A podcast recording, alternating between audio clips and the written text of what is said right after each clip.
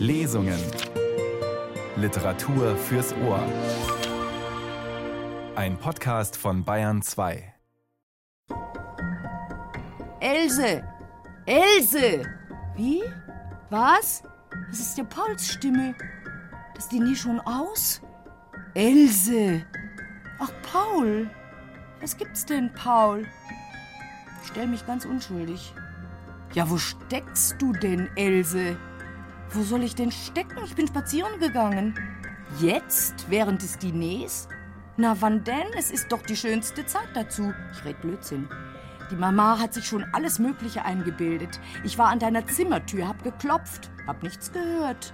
Aber im Ernst, Else, wie kannst du uns in eine solche Unruhe versetzen? Du hättest Mama doch wenigstens verständigen können, dass du nicht zum Diner kommst. Du hast ja recht, Paul, aber wenn du eine Ahnung hättest, was ich für Kopfschmerzen gehabt habe. Ganz schmelzend red ich. Oh, ich luder. Ist dir jetzt wenigstens besser? Die Kopfschmerzen haben einen Grund, und zwar einen sehr ernsten. Else, Tochter eines Wiener Anwalts, soll bei einem Kunsthändler ein Darlehen aufnehmen. Und der verlangt eine gemeine Gegenleistung von ihr. Willkommen zu einer neuen Folge der Lesung von Arthur Schnitzlers berühmter Novelle Fräulein Else. Am Mikrofon ist Nils Beindker. Arthur Schnitzler, geboren 1862 in Wien, gestorben 1931, gehört zu den herausragenden Vertretern der literarischen Moderne in Österreich, Deutschland und der Schweiz. An der Wende vom 19. zum 20. Jahrhundert, wie auch in den folgenden Jahrzehnten, widmeten sich Schriftsteller und Schriftstellerinnen immer wieder ästhetischen Experimenten und insbesondere psychologischen Innenansichten so eben auch Arthur Schnitzler. Er schrieb Fräulein Else als inneren Monolog und erzählt in der unmittelbaren Ich-Perspektive der Hauptfigur. Die junge Frau stürzt in ein Drama, das sich in 48 Stunden in einem Kurhotel in den Alpen im Trentino abspielt. Nach der beschämenden Begegnung mit dem Kunsthändler Dorsday, den Else für ihre Eltern um Geld anbetteln muss, verzweifelt die junge Frau immer mehr. Denn Dorsday formuliert sehr gemeine Bedingungen und will seine männliche Macht ausspielen. Arthur Schnitzlers Novelle nimmt uns mitten hinein in den Gedankenstrom der jungen Frau. Edith Klever, eine der großen Theaterschauspielerinnen unserer Zeit, liest Fräulein Else. Oh, wie schön wäre das, tot zu sein. Aufgebahrt liege ich im Salon, die Kerzen brennen, lange Kerzen, zwölf lange Kerzen. Unten steht schon der Leichenwagen. Vor dem Haustor stehen Leute. Wie alt war sie denn? Erst neunzehn. Wirklich erst neunzehn? Denken Sie sich, Ihr Papa ist im Zuchthaus. Warum hat sie sich denn umgebracht? Aus unglücklicher Liebe zu einem Filou. Aber was fällt Ihnen denn ein? Sie hätte ein Kind kriegen sollen. Nein, sie ist vom Chimone heruntergestürzt. Es ist ein Unglücksfall. Guten Tag, Herr Dostey. Sie erweisen der kleinen Else auch die letzte Ehre? Kleine Else, sagt das alte Weib. Warum denn? Natürlich, ich muss ihr die letzte Ehre erweisen. Ich habe ihr ja auch die erste Schande erwiesen. Oh, es war der Mühe wert, Frau Wiener-Wehr. Ich habe noch nie einen so schönen Körper gesehen. Es hat mich nur 30 Millionen gekostet. Ein Rubens kostet dreimal so viel. Mit Haschisch hat sie sich vergiftet. Sie wollte nur schöne Visionen haben, aber sie hat zu viel genommen und ist nicht mehr aufgewacht. Warum hat er denn ein rotes Monokel, der Herr von Dorstey? Wem winkt er denn da mit dem Taschentuch? Die Mama kommt die Treppe herunter und küsst ihm die Hand. Pfui, pfui. Jetzt flüstern sie miteinander. Ich kann nichts verstehen, weil ich aufgebahrt bin. Der Veilchenkranz um meine Stirn ist von Paul. Die Schleifen fallen bis auf den Boden. Kein Mensch traut sich ins Zimmer. Ich stehe lieber auf und schaue zum Fenster hinaus. Was für ein großer blauer See. Hundert Schiffe mit gelben Segeln. Die Wellen glitzern. So viel Sonne. Regatta. Die Herren haben alle Ruderleibchen. Die Damen sind im Schwimmkostüm, das ist unanständig. Sie bilden sich ein, ich bin nackt, wie dumm sie sind. Ich habe ja schwarze Trauerkleider an, weil ich tot bin. Ich werde es euch beweisen. Ich lege mich gleich wieder auf die Bahre hin. Wo ist sie denn? Fort ist sie. Man hat sie davongetragen. Man hat sie unterschlagen. Darum ist der Papa im Zuchthaus. Und sie haben ihn doch freigesprochen auf drei Jahre. Die Geschworenen sind alle bestochen von Fiala. Ich werde jetzt zu Fuß auf den Friedhof gehen, da erspart die Mama das Begräbnis. Wir müssen uns einschränken. Ich gehe so schnell, dass mir keiner nachkommt. Ah, wie schnell ich gehen kann. Da bleiben sie alle auf den Straßen stehen und wundern sich. Wie darf man jemanden so anschauen, der tot ist? Das ist zudringlich. Ich gehe lieber übers Feld.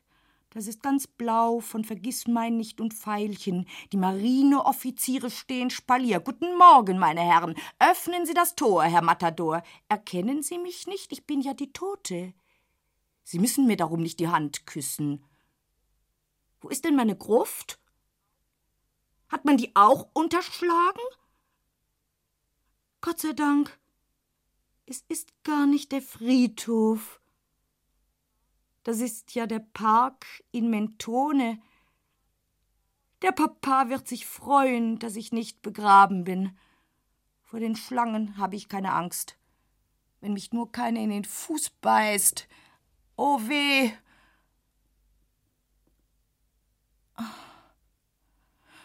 Was ist denn?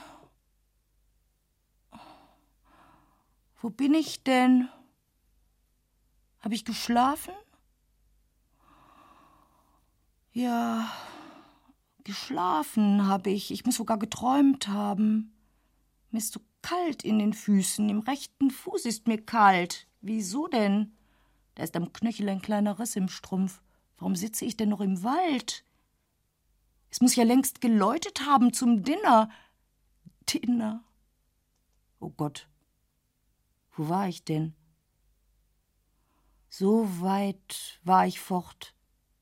Was habe ich denn geträumt? Ich glaube, ich war schon tot. Und keine Sorgen habe ich gehabt und mir nicht den Kopf zerbrechen müssen. Dreißigtausend, dreißigtausend. Ich habe sie noch nicht. Und ich muss sie mir erst verdienen. Und da sitze ich allein am Waldesrand. Das Hotel leuchtet bisher. Ich muss zurück.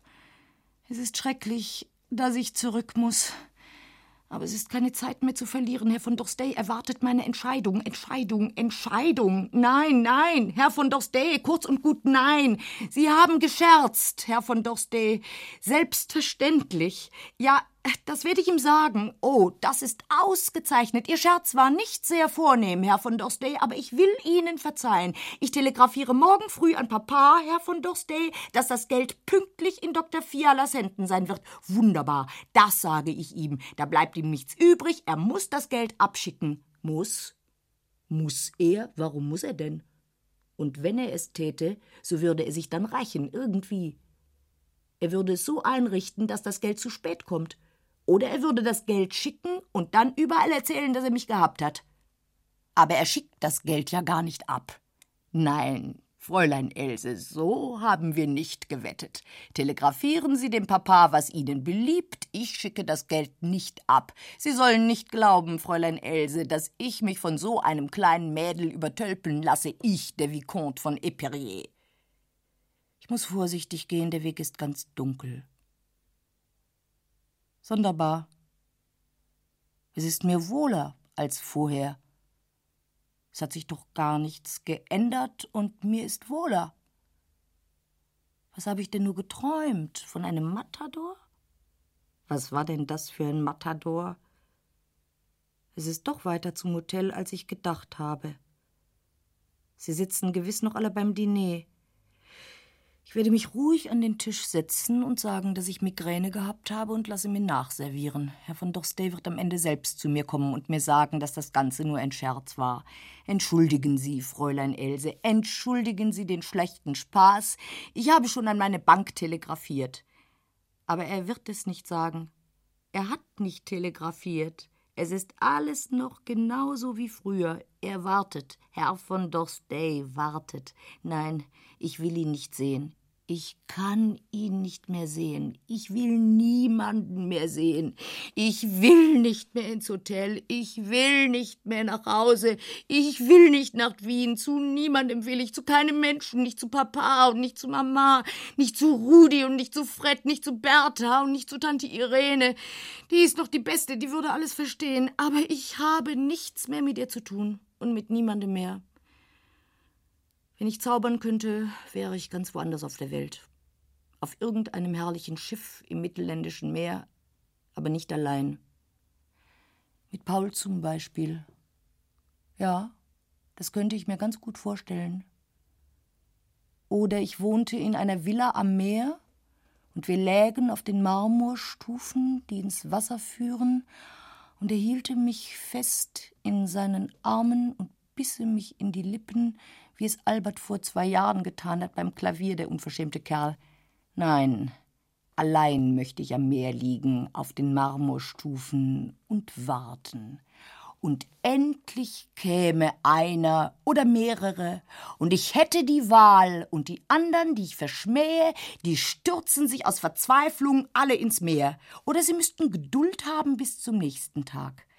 Ach, was wäre das für ein köstliches Leben, Wozu habe ich denn meine herrlichen Schultern und meine schönen, schlanken Beine? Und wozu bin ich denn überhaupt auf der Welt? Und es geschehe Ihnen ganz recht, Ihnen allen. Sie haben mich ja doch nur daraufhin erzogen, dass ich mich verkaufe, so oder so. Vom Theaterspielen haben Sie nichts wissen wollen. Da haben Sie mich ausgelacht. Und es wäre Ihnen ganz recht gewesen im vorigen Jahr, wenn ich den Direktor Wilomitzer geheiratet hätte, der bald 50 ist. Nur, dass Sie mir nicht zugeredet haben. Da hat sich der Papa doch geniert, aber die Mama hat ganz deutliche Anspielungen gemacht. Wie riesig es dasteht das Hotel, wie eine ungeheure beleuchtete Zauberburg. Alles ist so riesig. Die Berge auch. Man könnte sich fürchten. Noch nie waren sie so schwarz. Der Mond ist noch nicht da. Der geht es zur Vorstellung auf, zur großen Vorstellung auf der Wiese, wenn der Herr von Dorstey seine Sklavin nackt tanzen lässt. Was geht mich denn der Herr Dorstey an? Nun, Mademoiselle Else, was machen Sie denn für Geschichten? Sie waren doch schon bereit, auf und davon zu gehen, die Geliebte von fremden Männern zu werden, von einem nach dem anderen. Und auf die Kleinigkeit, die Herr von Dostey von Ihnen verlangt, kommt es Ihnen an? Für einen Perlenschmuck, für schöne Kleider, für eine Villa am Meer sind Sie bereit, sich zu verkaufen, und das Leben Ihres Vaters ist Ihnen nicht so viel wert. Es wäre gerade der richtige Anfang. Es wäre dann gleich die Rechtfertigung für alles andere. Ihr wart es, könnte ich sagen. Ihr habt mich dazu gemacht. Ihr alle seid schuld, dass ich so geworden bin. Nicht nur Papa und Mama, auch der Rudi ist schuld und der Fred und alle, alle. Weil sich ja niemand um einen kümmert. Ein bisschen Zärtlichkeit, wenn man hübsch aussieht, und ein bisschen Besorgtheit, wenn man Fieber hat. Und in die Schule schicken sie einen, und zu Hause lernt man Klavier und Französisch und im Sommer geht man aufs Land und zum Geburtstag kriegt man Geschenke und bei Tisch reden sie über allerlei. Aber was in mir vorgeht und was in mir wühlt und Angst hat, habt ihr euch darum je gekümmert? Manchmal im Blick von Papa war eine Ahnung davon, aber ganz flüchtig. Und dann war gleich wieder der Beruf da und die Sorgen und das Börsenspiel und wahrscheinlich irgendein Frauenzimmer ganz im Geheimen, nichts sehr Feines unter uns. Und ich war wieder allein. Nun, was tätst du, Papa? Was tätst du heute, wenn ich nicht da wäre? Da steh ich. Ja, da steh ich vor dem Hotel. Furchtbar, da hineingehen zu müssen, alle die Leute sehen, den Herrn von Dorstey, die Tante, Sissy. Wie schön war das früher auf der Bank am Waldesrand, wie ich schon tot war. Matador, wenn ich nur drauf käme, was eine Regatta war's, richtig. Und ich habe vom Fenster aus zugesehen. Aber wer war der Matador? Wenn ich nur nicht so müd wär, so furchtbar müde. Und da soll ich bis Mitternacht aufbleiben und mich dann ins Zimmer von Herrn Dorstey schleichen? Vielleicht begegne ich der Sissy auf dem Gang Hat sie was an unter dem Schlafrock, wenn sie zu ihm kommt? Es ist schwer, wenn man in solchen Dingen nicht geübt ist. Soll ich Sie nicht um Rat fragen, die Sissy? Natürlich würde ich nicht sagen, dass es sich um Dorstay handelt, sondern sie müsste sich denken, ich habe ein nächtliches Rendezvous mit einem von den hübschen jungen Leuten hier im Hotel. Zum Beispiel mit dem langen, blonden Menschen, der die leuchtenden Augen hat. Aber der ist ja nicht mehr da. Plötzlich war er verschwunden. Ich habe doch gar nicht an ihn gedacht, bis zu diesem Augenblick. Aber es ist leider nicht der lange blonde Mensch mit den leuchtenden Augen, auch nicht Paul ist es, es ist der Herr von Dorstey. Also, wie mache ich es denn? Was sage ich ihm? Einfach ja? Ich kann doch nicht zu Herrn Dorstey ins Zimmer kommen. Er hat sicher lauter elegante Flakons auf dem Waschtisch und das Zimmer riecht nach französischem Parfum. Nein, nicht um die Welt zu ihm, lieber im Freien. Da geht er mich nichts an. Der Himmel ist so hoch und die Wiese ist so groß. Ich muss gar nicht an Herrn Dorstey denken. Ich muss ihn nicht einmal anschauen. Und wenn er es wagen würde, mich anzurühren, einen Tritt bekäme er mit meinen nackten Füßen. Ach, wenn es doch ein anderer wäre, irgendein anderer. Alles, alles könnte er von mir haben heute Nacht, jeder andere, nur doch Stay nicht. Und gerade der, gerade der, wie seine Augen stechen und bohren werden, mit dem Monokel wird er dastehen und grinsen, aber nein, er wird nicht grinsen, er wird ein vornehmes Gesicht schneiden, elegant, er ist ja solche Dinge gewohnt. Wie viele hat er schon so gesehen? Hundert oder tausend? Aber war schon eine darunter wie ich? Nein, gewiss nicht. Ich werde ihm sagen, dass er nicht der Erste ist, der mich so sieht. Ich werde ihm sagen, dass ich einen Geliebten habe. Aber erst wenn die 30.000 Gulden an Fiala abgesandt sind, dann werde ich ihm sagen, dass er ein Narr war. Dass er mich auch hätte haben können um dasselbe Geld. Dass ich schon zehn Liebhaber gehabt habe, 20, 100. Aber das wird er mir ja alles nicht glauben. Und wenn er es mir glaubt, was hilft es mir? Wenn ich ihm nur irgendwie die Freude verderben könnte wenn noch einer dabei wäre? Warum nicht? Er hat ja nicht gesagt, dass er mit mir allein sein muss. Ach, Herr von Dorstey, ich habe solche Angst vor Ihnen. Wollen Sie mir nicht freundlichst gestatten, einen guten Bekannten mitzubringen? Oh, das ist keineswegs gegen die Abrede, Herr von Dorstey. Wenn es mir beliebte, dürfte ich das ganze Hotel dazu einladen, und Sie wären trotzdem verpflichtet, die 30.000 Gulden abzuschicken. Aber ich begnüge mich damit, meinen Vetter Paul mitzubringen. Oder ziehen Sie etwa einen anderen vor? Der lange blonde Mensch ist leider nicht mehr da, und der Filou mit dem Römerkopf leider auch nicht. Aber ich finde schon noch wen anderen. Sie fürchten Indiskretion. Oh, darauf kommt es ja nicht an. Ich lege keinen Wert auf Diskretion. Wenn man einmal so weit ist wie ich, dann ist alles ganz egal. Das ist heute ja nur der Anfang. Oder denken Sie, aus diesem Abenteuer fahre ich wieder nach Hause als anständiges Mädchen aus guter Familie? Nein, weder gute Familie noch anständiges junges Mädchen, das wäre erledigt.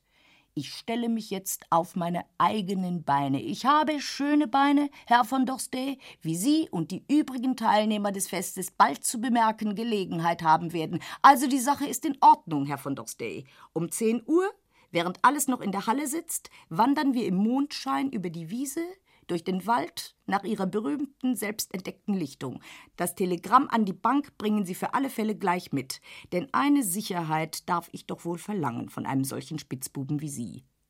Und um Mitternacht können Sie wieder nach Hause gehen, und ich bleibe mit meinem Vetter oder sonst wem auf der Wiese im Mondenschein. Sie haben doch nichts dagegen, Herr von Dorstey, das dürfen Sie gar nicht. Und wenn ich morgen früh zufällig tot sein sollte, so wundern Sie sich weiter nicht. Dann wird eben Paul das Telegramm aufgeben. Dafür wird schon gesorgt sein. Aber bilden Sie sich dann um Gottes Willen nicht ein, dass Sie, elender Kerl, mich in den Tod getrieben haben. Ich weiß ja schon lange, dass es so mit mir enden wird. Fragen Sie doch nur meinen Freund Fred, ob ich es ihm nicht schon öfters gesagt habe. Fred, das ist nämlich Herr Friedrich Wenkheim, nebstbei der einzige anständige Mensch, den ich in meinem Leben kennengelernt habe, der einzige, den ich geliebt hätte, wenn er nicht ein gar so anständiger Mensch wäre. Ja, ein so verworfenes Geschöpf bin ich. Bin nicht geschaffen für eine bürgerliche Existenz, und Talent habe ich auch keines. Für unsere Familie wäre es sowieso das Beste, sie stürbe aus. Mit dem Rudi wird auch schon irgendein Malheur geschehen. Der wird sich in Schulden stürzen für eine holländische Chansonette und bei Van der Hulst defraudieren. Das ist schon so in unserer Familie. Und der jüngste Bruder von meinem Vater, der hat sich erschossen, wie er 15 Jahre alt war. Kein Mensch weiß warum. Ich habe ihn nicht gekannt.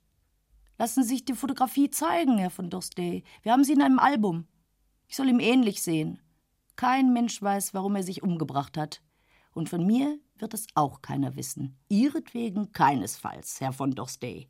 Die Ehre tue ich Ihnen nicht an. Ob mit 19 oder 21, das ist doch egal. Oder soll ich Bonn werden? Oder Telefonistin? Oder einen Herrn wie Lomitzer heiraten? Oder mich von Ihnen aushalten lassen? Es ist alles gleich ekelhaft, und ich komme überhaupt gar nicht mit zu Ihnen auf die Wiese. Nein, das ist alles viel zu anstrengend und zu dumm und zu widerwärtig. Wenn ich tot bin, werden Sie schon die Güte haben und die paar tausend Gulden für den Papa absenden. Denn es wäre doch zu traurig, wenn er gerade an dem Tage verhaftet würde, an dem man meine Leiche nach Wien bringt. Und ich werde einen Brief hinterlassen mit testamentarischer Verfügung. Herr von Dorstey hat das Recht, meinen Leichnam zu sehen, meinen schönen, nackten Mädchenleichnam. So können Sie sich nicht beklagen, Herr von Dorstey, dass ich Sie übers Ohr gehaut habe. Sie haben doch was für Ihr Geld. Dass ich noch lebendig sein muss, das steht nicht in unserem Kontrakt. Oh nein, das steht nirgends geschrieben. Also, den Anblick meines Leichnams vermache ich dem Kunsthändler Dorstey und Herrn Fred Wenkheim vermache ich mein Tagebuch aus meinem 17. Lebensjahr. Weiter habe ich nicht geschrieben. Und dem Fräulein bei Sissi vermache ich die 25 Franc-Stücke, die ich vor Jahren aus der Schweiz mitgebracht habe. Sie liegen im Schreibtisch neben den Briefen. Und Bertha vermache ich das schwarze Abendkleid. Und Agathe meine Bücher. Und meinem Vetter Paul, dem vermache ich einen Kuss auf meine blassen Lippen und der Sissi vermache ich mein Racket, weil ich edel bin. Und man soll mich gleich hier begraben in San Martino di Castrozza auf dem schönen kleinen Friedhof. Ich will nicht mehr zurück nach Hause. Auch als Tote will ich nicht mehr zurück. Und Papa und Mama sollen sich nicht kränken, es geht mir besser als ihnen. Und ich verzeihe ihnen. Es ist nicht schade um mich. Ha. Was für ein komisches Testament. Ich bin wirklich gerührt wenn ich denke, dass ich morgen um die Zeit, während die anderen beim Diner sitzen, schon tot bin? Die Tante Emma wird natürlich nicht zum Diner hinunterkommen und Paul auch nicht. Sie werden sich auf dem Zimmer servieren lassen. Neugierig bin ich, wie sich Sissy benehmen wird. Nur werde ich es leider nicht erfahren. Gar nichts mehr werde ich erfahren. Oder vielleicht weiß man noch alles, solange man nicht begraben ist. Und am Ende bin ich nur scheintot. Und wenn der Herr von Dorstey an meinen Leichnam tritt, so erwache ich und schlage die Augen auf, da lässt er vor Schreck das Monokel fallen. Aber es ist ja leider alles nicht wahr. Ich werde nicht scheintot sein und tot auch nicht. Ich werde mich überhaupt nicht umbringen. Ich bin ja viel zu feig. Wenn ich auch eine couragierte Kletterin bin, feig bin ich doch. Und vielleicht habe ich nicht einmal genug Veronal. Wie viel Pulver braucht man denn? Sechs, glaube ich. Aber zehn ist sicherer. Ich glaube, es sind noch zehn. Ja, das werden genug sein.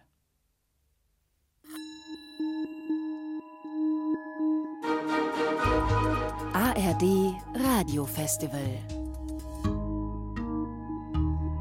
Lesung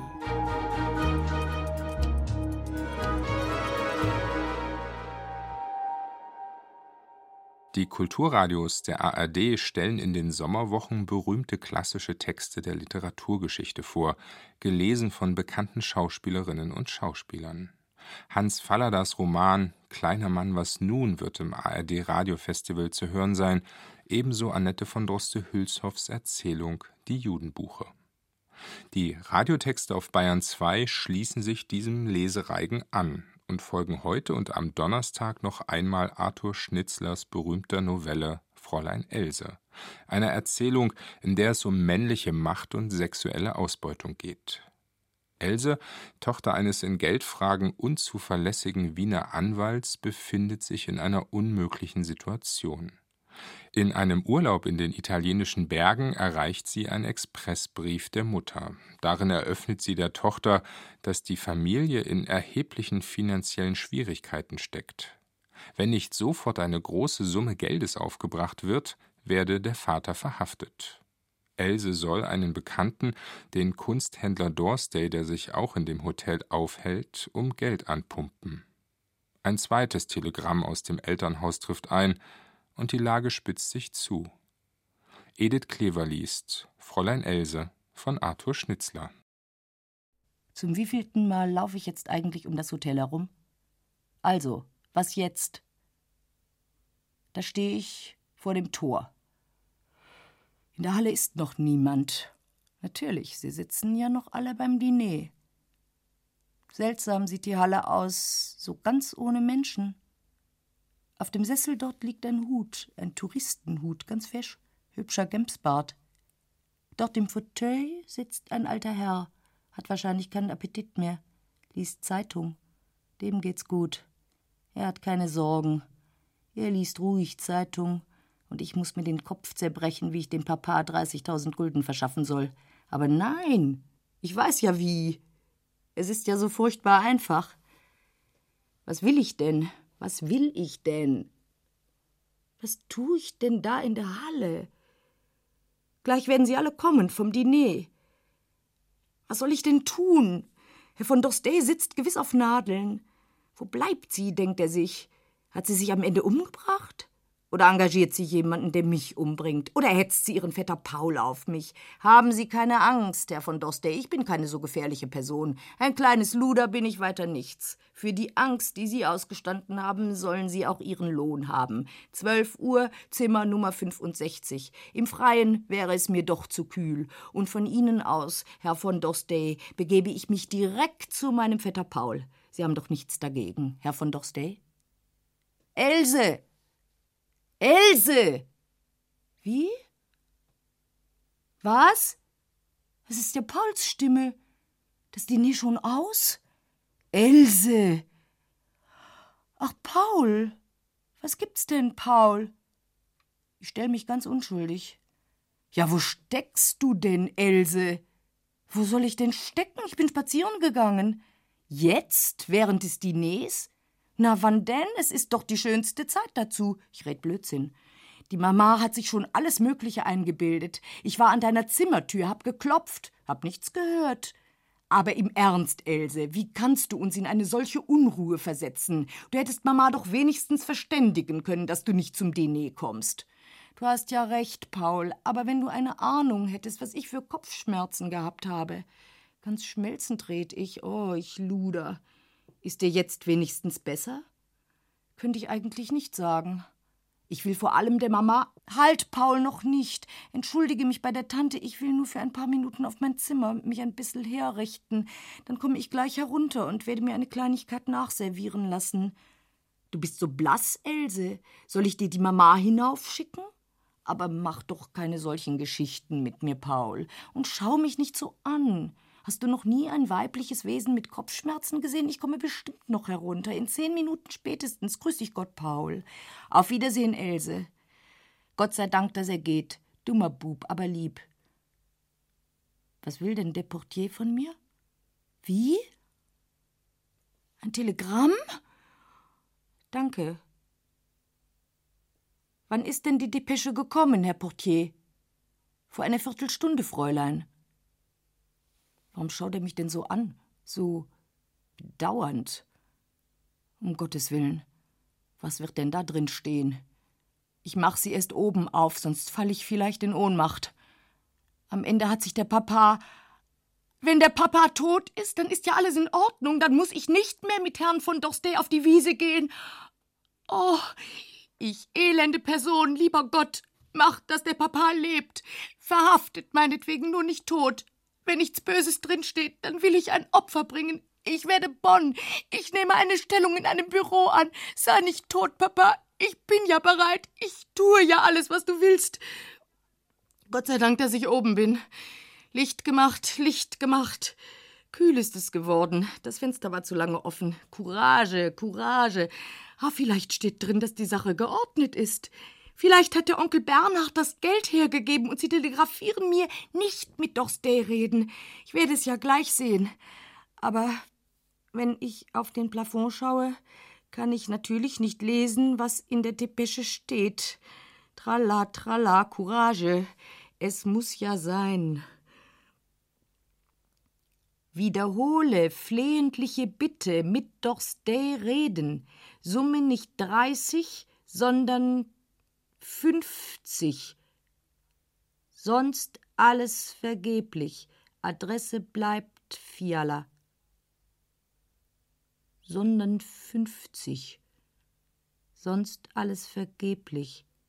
Tralla, tralla, fünfzig. Adresse bleibt Fiala. Aber gewiss, ob fünfzig oder dreißig, darauf kommt es ja nicht an. Auch dem Herrn von Dorstey nicht. Das Veronal liegt unter der Wäsche für alle Fälle.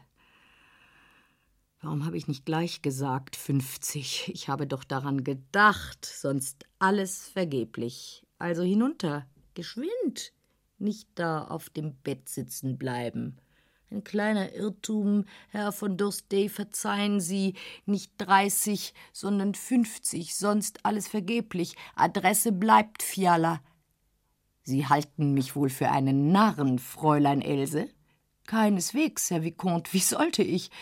Für fünfzig müsste ich jedenfalls entsprechend mehr fordern, Fräulein, sonst alles vergeblich. Adresse bleibt Fiala. Wie Sie wünschen, Herr von Dorstey, bitte befehlen Sie nur. Vor allem aber schreiben Sie die Depesche an Ihr Bankhaus, natürlich, sonst habe ich ja keine Sicherheit. Ja, so mache ich es. Ich komme zu ihm ins Zimmer und erst, wenn er vor meinen Augen die Depesche geschrieben hat, ziehe ich mich aus. Und die Depesche behalte ich in der Hand. Ah, wie unappetitlich. Und wo soll ich denn meine Kleider hinlegen? Nein, nein, ich ziehe mich schon hier aus und nehme den großen schwarzen Mantel um, der mich ganz einhüllt. So ist es am bequemsten. Für beide Teile. Adresse bleibt Fiala. Mir klappern die Zähne, das Fenster ist noch offen, zugemacht. Im Freien? Den Tod hätte ich davon haben können, Schuft. 50.000, er kann nicht Nein sagen. Zimmer 65.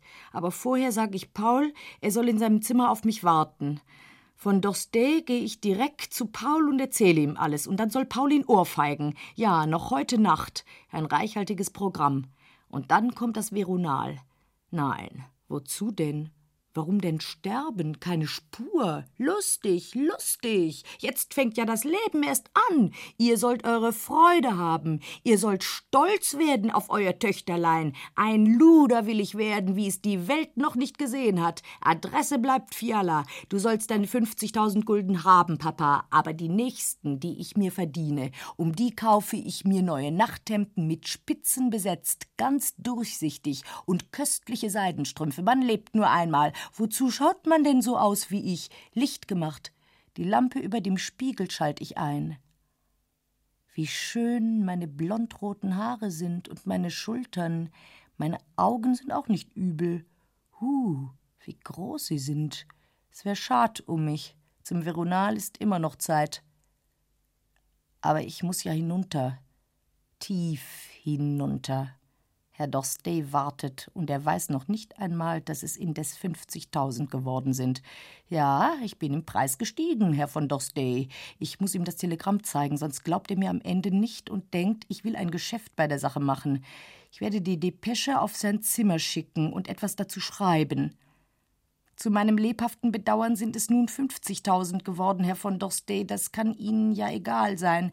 Und ich bin überzeugt, Ihre Gegenforderung war gar nicht ernst gemeint, denn Sie sind ein Vicomte und ein Gentleman. Morgen früh werden Sie die 50.000, an denen das Leben meines Vaters hängt, ohne weiteres an Fiala senden. Ich rechne darauf. Selbstverständlich, mein Fräulein. Ich sende für alle Fälle gleich 100.000, ohne jede Gegenleistung und verpflichte verpflichte mich überdies, von heute an für den Lebensunterhalt ihrer ganzen Familie zu sorgen, die Börsenschulden ihres Herrn Papas zu zahlen und sämtliche veruntreute Mündelgelder zu ersetzen. Adresse bleibt Fiala. Hahaha, ja, genau so ist der Vicomte von Eperier. Das ist ja alles Unsinn. Was bleibt mir denn übrig? Es muss ja sein. Ich muss es ja tun. Alles muss ich tun, was Herr von Dorstey verlangt, damit der Papa morgen das Geld hat, damit er nicht eingesperrt wird, damit er sich nicht umbringt. Und ich werde es auch tun. Ja, ich werde es tun, ob zwar doch alles für die Katz ist. In einem halben Jahr sind wir wieder gerade so weit wie heute. In vier Wochen. Aber dann geht es mich nichts mehr an. Das eine Opfer bringe ich und dann keines mehr. Nie, nie, niemals wieder. Ja, das sage ich dem Papa, sobald ich nach Wien komme. Und dann fort aus dem Haus, wo immerhin. Ich werde mich mit Fred beraten. Er ist der Einzige, der mich wirklich gern hat. Aber so weit bin ich ja noch nicht. Ich bin nicht in Wien. Ich bin noch in Martino di Castrozza. Noch nichts ist geschehen. Also, wie, wie, was? Da ist das Telegramm. Was tue ich denn mit dem Telegramm? Ich habe es ja schon gewusst. Ich muss es ihm auf sein Zimmer schicken. Aber was sonst? Ich muss ihm etwas dazu schreiben. Nun ja, was soll ich ihm schreiben? Erwarten Sie mich um zwölf. Nein, nein, nein, den Triumph soll er nicht haben. Ich will nicht, will nicht, will nicht. Gott sei Dank, dass ich die Pulver da habe, das ist meine einzige Rettung. Wo sind Sie denn? Um Gottes Willen, man wird sie mir doch nicht gestohlen haben. Aber nein, da sind sie ja. Da, in der Schachtel. Sind sie noch alle da? Ja, da sind sie. Eins, zwei, drei, vier, fünf, sechs. Ich will sie ja nur ansehen, die lieben Pulver. Es verpflichtet ja zu nichts. Auch dass ich sie ins Glas schütte, verpflichtet ja zu nichts. Eins, zwei, aber ich bringe mich ja sicher nicht um, fällt mir gar nicht ein. Drei, vier, fünf, davon stirbt man auch noch lange nicht. Es wäre schrecklich, wenn ich das Veronal nicht hätte. Da müsste ich mich zum Fenster hinunterstürzen, und dazu hätte ich doch nicht den Mut. Aber das Veronal. Man schläft langsam ein, wacht nicht mehr auf, keine Qual, kein Schmerz. Man legt sich ins Bett, in einem Zuge trinkt man es aus, träumt und alles ist vorbei. Vorgestern habe ich auch ein Pulver genommen und neulich sogar zwei. Psst, niemandem sagen. Heut werden es halt ein bisschen mehr sein. Es ist ja nur für alle Fälle, wenn es mich gar zu sehr grausen sollte. Aber warum soll es mich denn grausen? Wenn er mich anrührt, so spucke ich ihm ins Gesicht, ganz einfach. Aber wie soll ich ihm denn den Brief zukommen lassen? Ich kann doch nicht dem Herrn von Dorstey durch das Stubenmädchen einen Brief schicken. Das Beste, ich gehe hinunter und rede mit ihm und zeige ihm das Telegramm. Hinunter muss ich ja jedenfalls. Ich kann doch nicht da heroben im Zimmer bleiben. Ich hielt es ja gar nicht aus, drei Stunden lang, bis der Moment kommt. Auch wegen der Tante muss ich hinunter. Aber was geht mich denn die Tante an? Was gehen mich die Leute an? Sehen Sie, meine Herrschaften, da steht das Glas mit dem Veronal. So, jetzt nehme ich es in die Hand. So, jetzt führe ich es an die Lippen. Ja, jeden Moment kann ich drüben sein, wo es keine Tanten gibt und keinen Dorstey und keinen Vater, der Mündelgelder defraudiert. Aber ich werde mich nicht umbringen. Das habe ich nicht notwendig. Ich werde auch nicht zu Herrn von Dorstey ins Zimmer gehen. Fällt mir gar nicht ein. Ich werde mich doch nicht um 50.000 Gulden nackt hinstellen vor einen alten Lebemann, um einen Lumpen vor dem Kriminal zu retten. Nein, nein, entweder oder. Wie kommt denn der Herr von Dorstey dazu? Gerade der. Wenn einer mich sieht, dann sollen mich auch andere sehen. Ja. Herrlicher Gedanke. Alle sollen mich sehen. Die ganze Welt soll mich sehen. Und dann kommt das Veronal. Nein, nicht das Veronal. Wozu denn? Dann kommt die Villa mit den Marmorstufen und die schönen Jünglinge und die Freiheit und die weite Welt. Guten Abend, Fräulein Else, so gefallen Sie mir. Haha, da unten werden Sie meinen, ich bin verrückt geworden, aber ich war noch nie so vernünftig. Zum ersten Mal in meinem Leben bin ich wirklich vernünftig. Alle, alle sollen Sie mich sehen. Dann gibt es kein Zurück kein nach Hause zu Papa und Mama, zu den Onkeln und Tanten. Dann bin ich nicht mehr das Fräulein Else, das man an irgendeinen Direktor wie Lomitzer verkuppeln möchte. Alle habe ich sie so zum Narren, den Schuften Dorstey vor allem, und komme zum zweiten Mal auf die Welt. Sonst alles vergeblich. Adresse bleibt Fiala. Haha. Keine Zeit mehr verlieren. Nicht wieder feig werden. Herunter das Kleid. Wer wird der Erste sein? Wirst du es sein, fetter Paul? Da ein Glück, dass der Römerkopf nicht mehr da ist. Wirst du diese schönen Brüste küssen heute Nacht? Ah, wie bin ich schön. Bertha hat ein schwarzes Seidenhemd, raffiniert. Ich werde noch viel raffinierter sein, herrliches Leben. Fort mit den Strümpfen, das wäre unanständig. Nackt, ganz nackt. Wie wird mich die Sissy beneiden und andere auch, aber sie trauen sich nicht. Sie möchten ja alle so gern. Nehmt euch ein Beispiel. Ich, die Jungfrau, ich traue mich. Ich werde mich ja zu Tod lachen über Dorstey. Da bin ich, Herr von Dorstey. Rasch auf die Post, 50.000, so viel ist es doch wert. Schön, schön bin ich. Schau mich an, Nacht, Berge, schaut mich an. Himmel, schau mich an, wie schön ich bin. Aber ihr seid ja blind. Was hab ich von euch? Die da unten haben Augen. Soll ich mir die Haare lösen? Nein. Da sehe ich aus wie eine Verrückte, aber ihr sollt mich nicht für verrückt halten, nur für schamlos soll der mich halten, für eine Kanaille. Wo ist das Telegramm? Um Gottes Willen. Wo habe ich denn das Telegramm? Da liegt es ja friedlich neben dem Veronal. Wiederhole flehentlich 50.000, sonst alles vergeblich. Adresse bleibt Fiala. Ja, das ist das Telegramm. Da ist ein Stück Papier und da stehen Worte drauf. Aufgegeben in Wien, 4.30 Uhr. Nein, ich träume nicht, es ist alles wahr. Und zu Hause warten Sie auf die 50.000 Gulden. Und Herr von Dostey wartet auch. Er soll nur warten. Wir haben ja Zeit. Ah, wie hübsch es ist, so nackt im Zimmer auf und ab zu spazieren. Bin ich wirklich so schön wie im Spiegel? Ach, kommen Sie doch näher, schönes Fräulein. Ich will Ihre blutroten Lippen küssen. Ich will Ihre Brüste an meine Brüste pressen. Wie schade, dass das Glas zwischen uns ist, das kalte Glas. Wie gut würden wir uns miteinander vertragen, nicht wahr? Wir brauchten gar niemand andern. Es gibt vielleicht gar keine anderen Menschen. Es gibt Telegramme und Hotels und Berge und Bahnhöfe und Wälder, aber Menschen gibt es nicht. Die träumen wir nur. Nur der Dr. Fiala existiert mit der Adresse. Es bleibt immer dieselbe. Oh, ich bin keineswegs verrückt, ich bin nur ein wenig erregt. Das ist doch ganz selbstverständlich, bevor man zum zweiten Mal auf die Welt kommt. Denn die frühere Else ist schon gestorben. Ja, ganz bestimmt bin ich tot. Da braucht man kein Veronal dazu. Soll ich es nicht weggießen?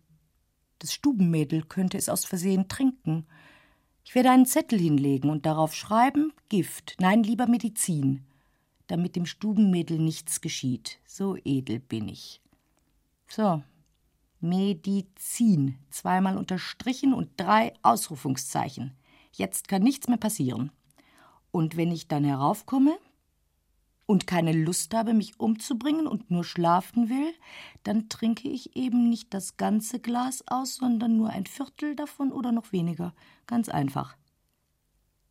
Alles habe ich in meiner Hand am einfachsten wäre, ich liefe hinunter, so wie ich bin, über Gang und Stiegen. Aber nein, da könnte ich aufgehalten werden, ehe ich unten bin. Und ich muss doch die Sicherheit haben, dass der Herr von Dorstey dabei ist, sonst schickt er natürlich das Geld nicht ab, der Schmutzian. Aber ich muss ihm ja noch schreiben. Das ist doch das Wichtigste. Oh, kalt ist die Sessellehne, aber angenehm.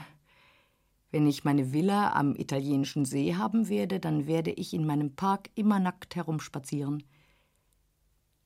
Die Füllfeder vermache ich Fred, wenn ich einmal sterbe, aber vorläufig habe ich etwas Gescheiteres zu tun, als zu sterben. Hochverehrter Herr Vicomte, also vernünftig, Else, keine Aufschrift, weder hochverehrt noch hochverachtet. Ihre Bedingung, Herr von Dorstey, ist erfüllt. In dem Augenblick, da Sie diese Zeilen lesen, Herr von Dorstey, ist Ihre Bedingung erfüllt, wenn auch nicht ganz in der von Ihnen vorgesehenen Weise. Nein, wie gut das Mädel schreibt, möchte der Papa sagen. Und so rechne ich darauf, dass Sie Ihrerseits Ihr Wort halten und die 50.000 Gulden telegrafisch an die bekannte Adresse unverzüglich anweisen lassen werden. Else. Nein, nicht Else. Gar keine Unterschrift. So. Mein schönes gelbes Briefpapier habe ich zu Weihnachten bekommen. Schad drum. So. Und jetzt Telegramm und Brief ins Kuvert. Herrn von Dorstey, Zimmer Nummer 65. Wozu die Nummer? Ich lege ihm den Brief einfach vor die Tür im Vorbeigehen. Aber ich muss nicht. Ich muss überhaupt gar nichts. Wenn es mir beliebt, kann ich mich jetzt auch in mein Bett legen und schlafen und mich um nichts mehr kümmern.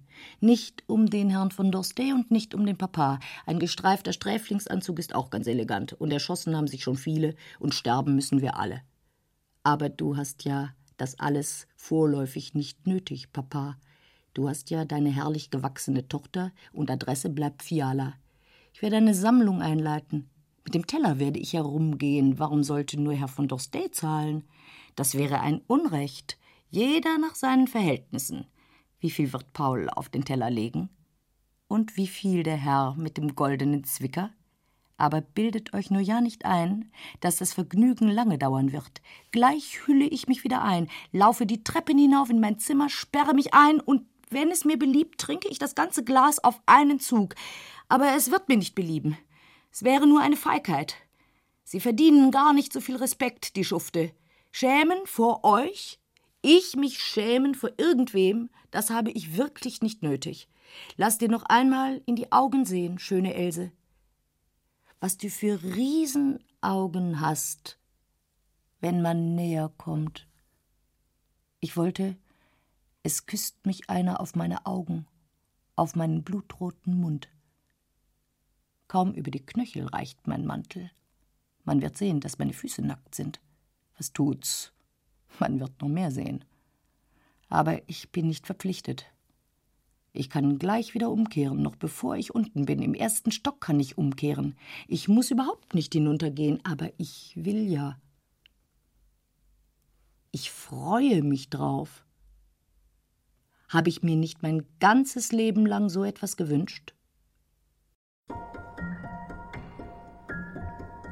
Arthur Schnitzler, Fräulein Else, gelesen von Edith Klever.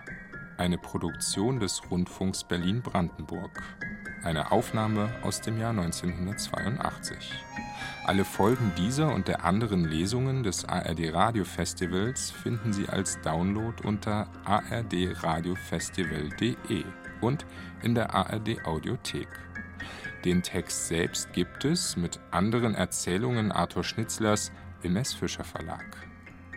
Am Donnerstag an dieser Stelle in den Radiotexten auf Bayern 2 die letzte Folge der Lesung über eine Frau in großer innerer Not, ausgeliefert männlicher Macht und Gier. Bis zu den Nachrichten noch Musik. Nils Beindker verabschiedet sich am Mikrofon. Eine gute Zeit.